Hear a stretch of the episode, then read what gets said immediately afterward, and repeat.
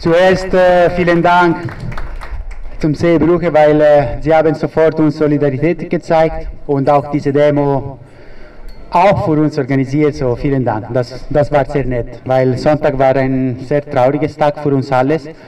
Was passiert ist, also schon Freitag, wir hatten ein Boot begleitet mit äh, ungefähr 50 Menschen und die Küstenwache ist, äh, äh, hat diese Menschen angenommen und schon Freitag war ein Mensch auf diesem Boot äh, bewusstlos und danach haben wir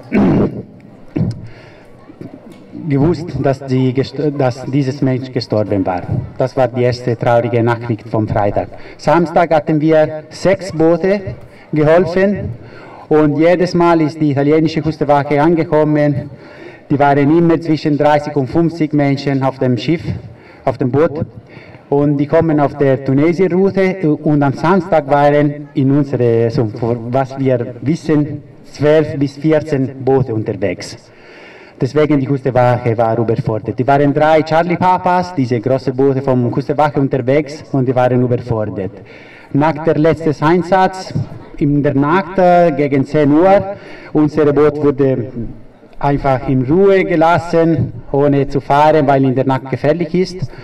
Und äh, gegen 2, 3 Uhr in der Nacht, wir hatten, ich, Helly und alle, die in Landcrew sind, viele Nachrichten bekommen von dem Schiff und dann eine Audio-Message gehört von unserem Kapitän, der hat gesagt, dass die Küstenwache hat ihnen gesagt, wo ist das Boot, wo ist das Boot? Und unser Kapitän hat gesagt, welches Boot? Es gibt äh, neben euch ein Boot, der ist äh, capsized, wie sagt man, gekippt und Leute sind im Wasser.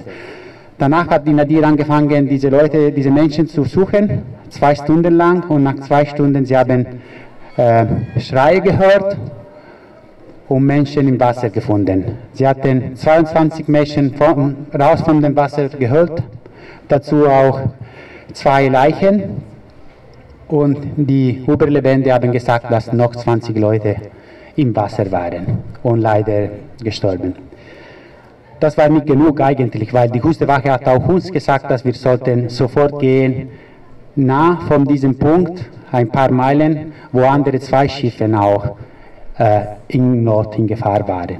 Zum Glück, die Küstenwache ist dort gegangen und hat alles gelöst, aber das war der Fall. So, werde, wir werden auch bald jetzt ein Audio von unserem Kapitän äh, spielen, wo er beschreibt auch besser, was passiert ist. Aber ich würde auch sagen, dass in diese zwei Tage, Samstag, Sonntag, in den letzten Tagen weniger, aber auch gestern zehn Menschen sind gestorben vor der tunesischen Küstenwache. Die sind wirklich viele Menschen unterwegs. Seit Januar 30.000 Menschen sind in Italien angekommen und 500 Leute sind gestorben. Ne? So 494 gestern, dazu 50 Kinder gestorben. Diese Zahl hatten wir nie seit 2017 und, und es ist noch März. Okay?